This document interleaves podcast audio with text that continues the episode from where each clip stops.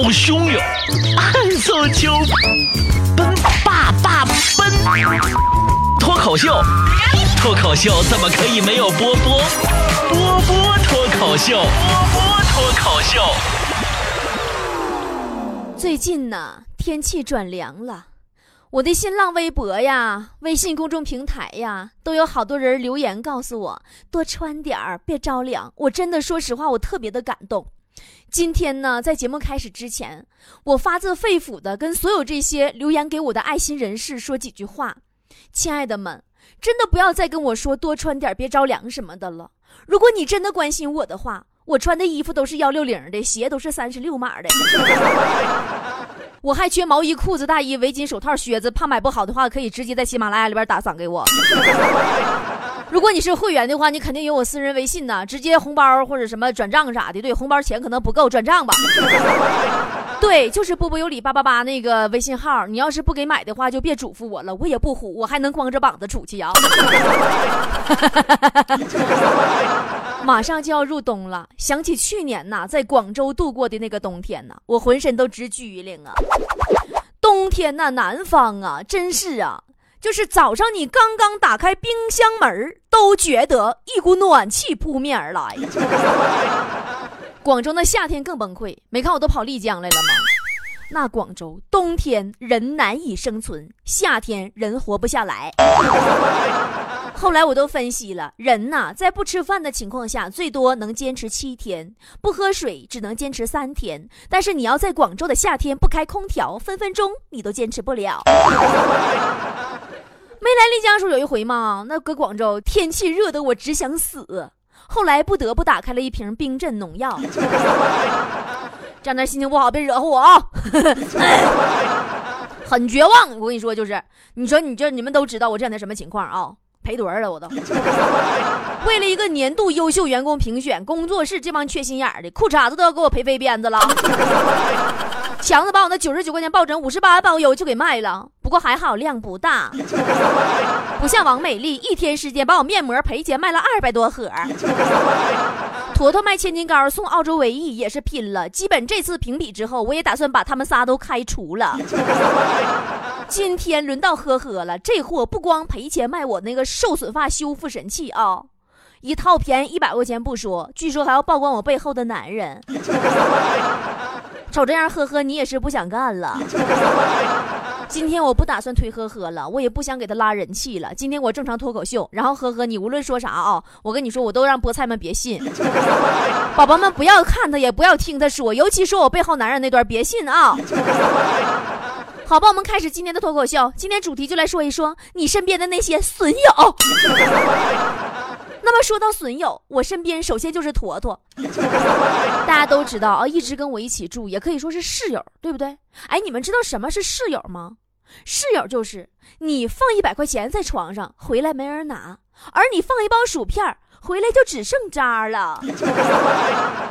去年有段时间，我不是怀疑自己得抑郁症了吗？坨坨听完我的倾诉之后说：“波儿姐，你这不是抑郁症，是没有钱和没有男朋友的正常情绪。” 这货还经常劝我多吃，说：“波儿姐，如果你胖了以后呢，在胖的时候你就多交一些朋友，这样的话你夸嚓瘦了以后呢，走到哪儿都是制造经验，说反差能制造惊喜。”现在我只想说，坨坨，为什么我再也瘦不下来了？说好的经验呢？还有就是啊。这货经常在我吃的五饱六撑的时候，拉着我去游乐园玩大摆锤、海盗船和过山车。每次上去之前，还都给我带瓶雪碧。你们知道吃饱了以后带瓶雪碧去坐大摆锤、海盗船或者过山车后果是什么吗？就是紧张，你会喝水。激动，你会喝水，一瓶雪碧下去，在嗓子眼那气儿顶的捏都捏不住。不要问我后来发生了什么，我现在想想还会呕吐的感觉。大家都知道我常年各地飞演出什么的，经常要坐飞机。可是我最不爱坐飞机，我从小就有个毛病，脚吧一离开地面就感觉自己要摔死。你就坐那过山车啥，我都老害怕了。前两年我又听说不集齐那飞机顶上的恐怖事件吗？我就更害怕了。有回呀，在工作室聊天，我就说：“哎，太不敢坐飞机了，万一碰上飞机上有人带个炸弹，可咋办呢？坨坨搁旁边像个欠儿似的帮我分析呢，说波儿姐，据科学家研究，碰到飞机上有人携带炸弹的几率大概是六百万分之一。那么，如何保证自己更安全的乘坐飞机呢？那就是自己带一颗炸弹。因为这样，一架飞机上有两人同时携带炸弹的几率是亿万分之一，概率大大减小了呀，这样就无限大提高自己安全了呀！我滚犊子，坨坨，就你会算概率，我拿炸弹我怎么关键？有天周末啊，我坐那个客厅看电视，坨坨呢搁一边吃芒果，吃完就指着我身上衣服问我说：“波儿姐，你这衣服是要洗不？”我合着要给我洗衣服，我说是啊，是要洗的呀。然后他把手在我衣服上一擦，走了。一个又爱吃又不爱动弹的姑娘，简称又馋又懒。（ 括弧偶尔脑瓜缺弦）昨天晚上半夜饿了，实在没招了，自己爬起来去煮面条吃。水烧开呀，放盐的时候不小心那盐就洒手上了。坨坨呢，怕浪费这盐，就把手放锅里涮了涮。然后我就听见厨房传来他杀猪般的哀嚎，是不是标水开了？超级标，真的。咱说哈，跟我一起住，大小我也是他领导，说话一点儿也不在意啊。有回他不在家，我替他收个快递，我就合计那快递的包那玩意儿对不？挺大的，我拆开看看是什么玩意儿。但是那快递太结实了，我就连撕带咬的我给弄开了，发现就是一个那个电脑的零件儿。我就又给他放回大厅里了。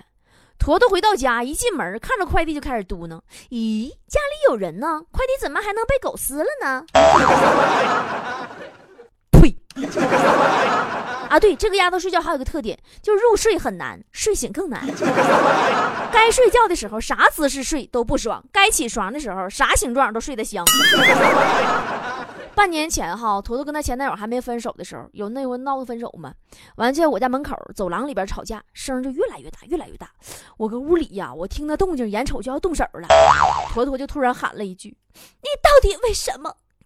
你到底为什么？你为什么要跟我分手？咱俩到底哪里不合适吗？”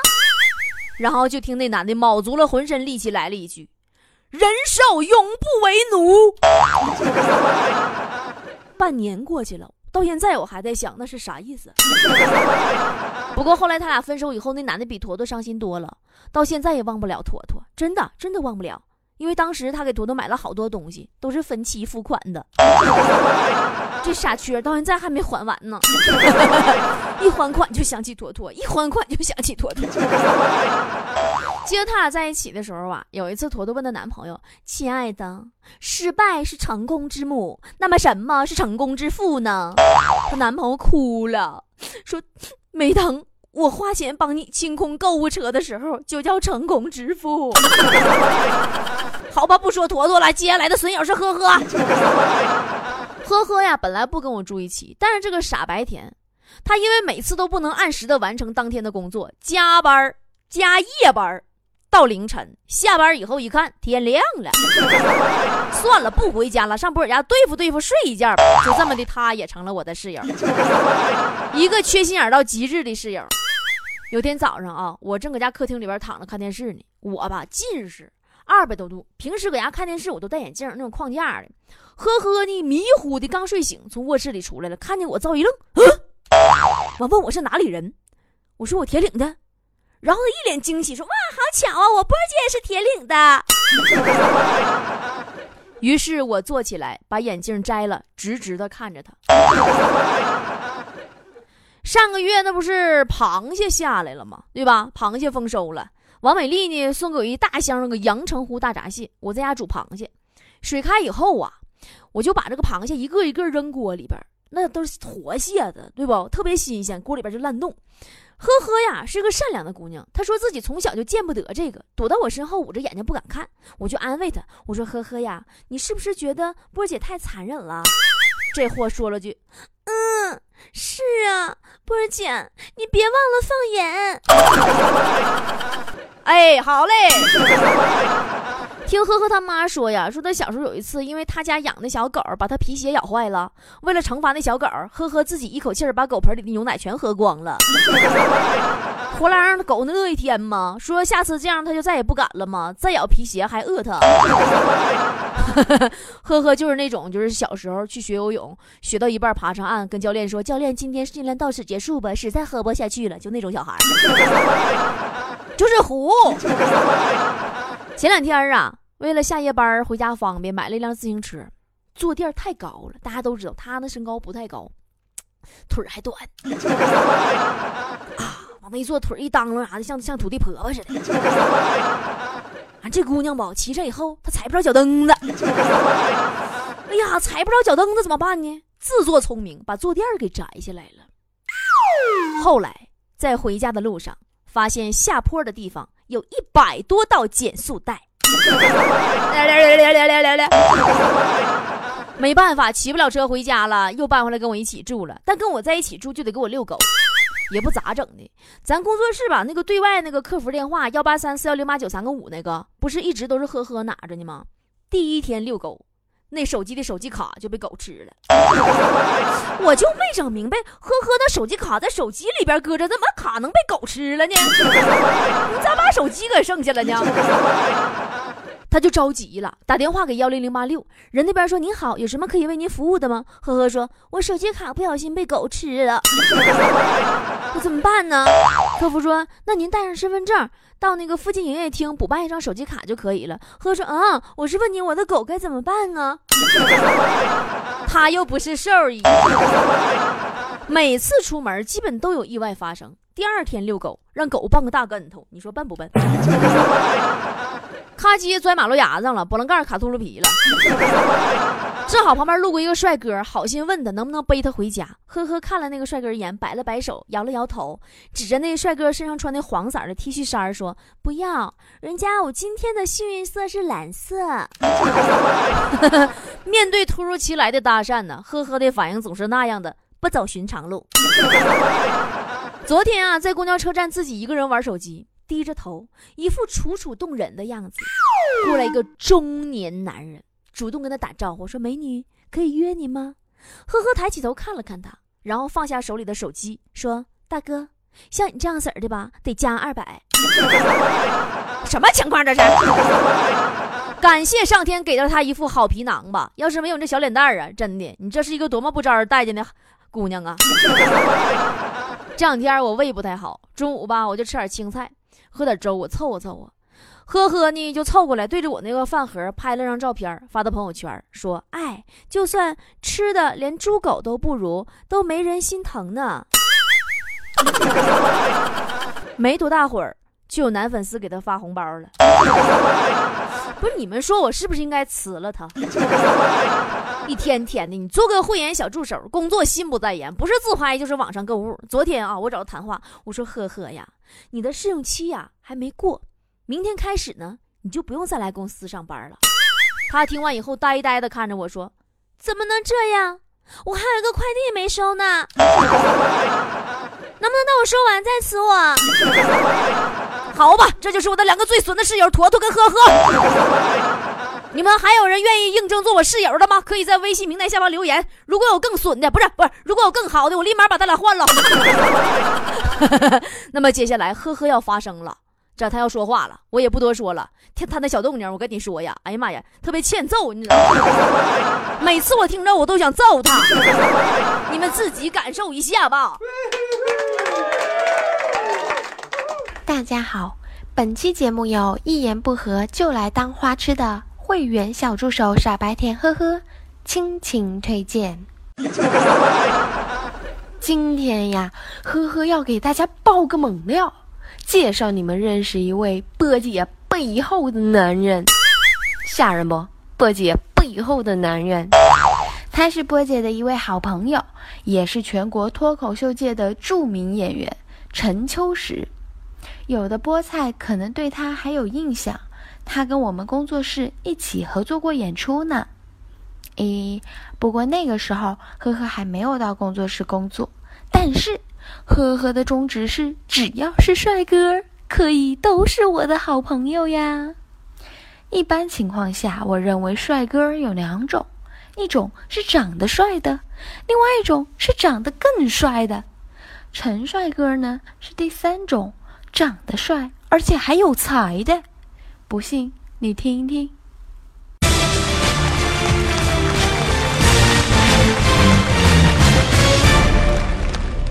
大家好，我是秋实。呃，大家看出来我这人长得挺瘦的是吧？所以我也经常去一个健身房锻炼一下。但是我这种瘦的去健身房其实特别尴尬，健身房里都是那种一身肌肉的壮汉是吧？啊啊！而且那些壮汉永远不好好练啊，拿杠铃，嗯啊，哎，你干嘛？每次过去这样，我就拿那种一公斤最小的小哑铃跑到他旁边，啊，啊，吓死你！我现在很多男人都像我一样，想练练肌肉啊，想变成一个型男。为什么？前段时间网上就有一个文章叫《丑陋的中国男人》，说的是中国男人呐，啊，秃头啊，圆脸，衣着丑陋，形容猥琐，配不上光鲜亮丽的中国女人。我觉得这纯属胡扯呀！你说中国女人衣着光鲜，那不废话吗？中国是世界上最大的纺织品和成衣出口国，全世界的衣服上都印着 Made in China。中国女人穿的漂亮，天经地义啊。而我们这种男人，最严重的问题不是丑，是穷。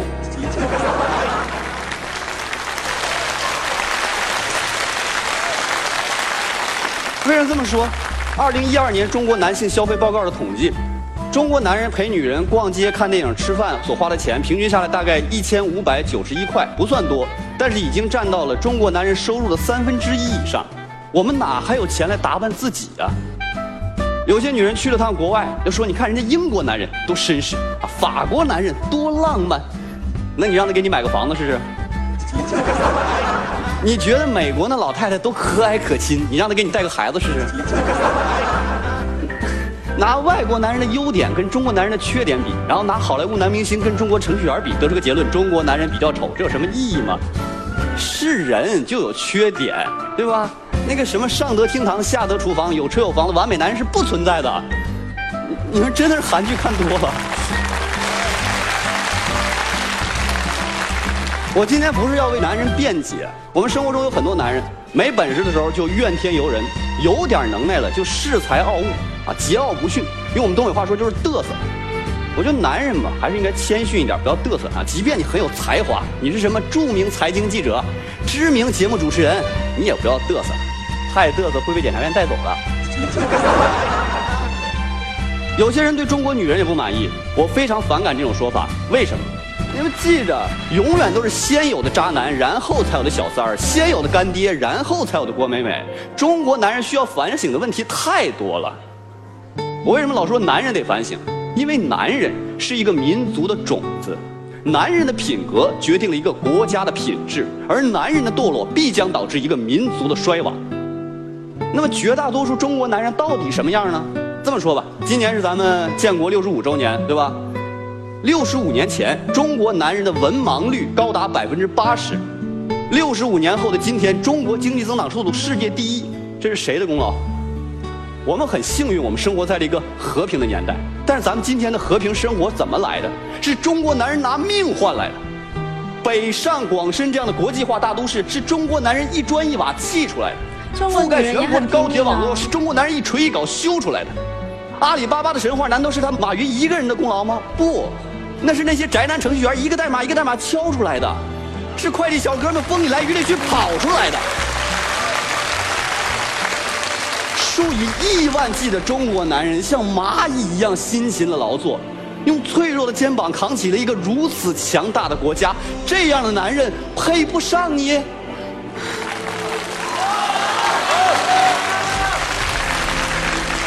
连刘嘉玲这么优秀的女士，她不也找的中国男人做老公吗？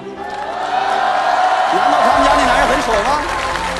在过去几千年里，中国男人和中国女人携手创造出了我们璀璨的文明。到今天，我们在各个领域都能看到女性的佼佼者。今天，中国女性的就业率高达百分之七十四，远高于世界平均水平。这说明什么？说明中国女人不仅貌美如花，还能赚钱养家呀。话说回来，不管是中国男人还是中国女人，其实咱们不都是中国广场舞大妈的后代吗？中国男。人和中国女人就好像豆浆和油条一样，是世界上最完美、最和谐的一种搭配。咱们老说要建设一个和谐社会，啥是和谐？阴阳平衡谓之和谐，对吧？那种大男子主义和极端的女权主义都不适合于社会的发展。我相信，未来中国的男人会更强壮、更优雅。男人也有责任去维护女性的利益，提高女性的社会地位。因为一个男女平等的中国，才是一个现代文明进步的中国。我相信，越来越多的女性像嘉玲、鲁豫这样非常优秀涌现出来，这是社会进步的表现。你们会发现，中国的女人越来越智慧，越来越聪明，越来越富有，甚至比男人都优秀了。但是，中国女人这么优秀，是不是意味着她们就不再需要我们中国男人的保护了呢？不是这样。因为我们所有人都清楚，当暴徒入侵的时候，当灾难来临的时候，即便是再懦弱的中国男人，也会挺身而出，喊出那句属于男人的最崇高的承诺：让女人和孩子先走。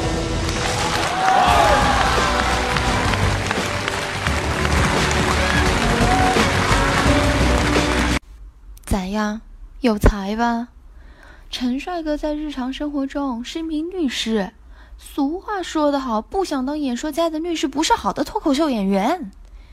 他也是当年《我是演说家》节目的亚军，后来一直活跃在脱口秀界，跟波姐一样执着着脱口秀的梦想，经常出没在北京。大家有机会可以去看看他的现场演出哟。好啦，今天的推荐就到这里，不说了，呵呵要去花痴我的帅哥去了。哎，对了。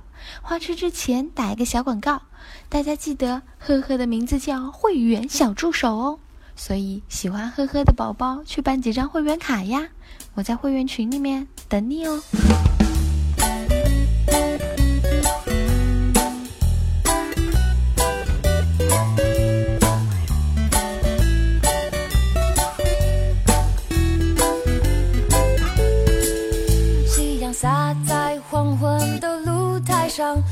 只野猫咻一下过去啦。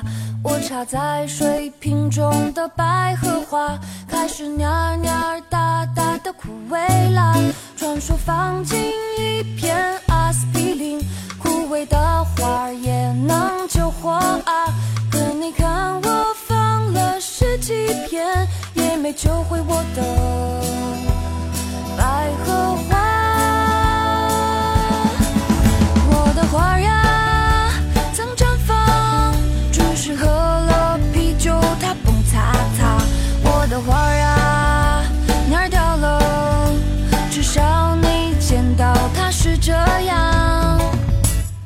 哎呀呀！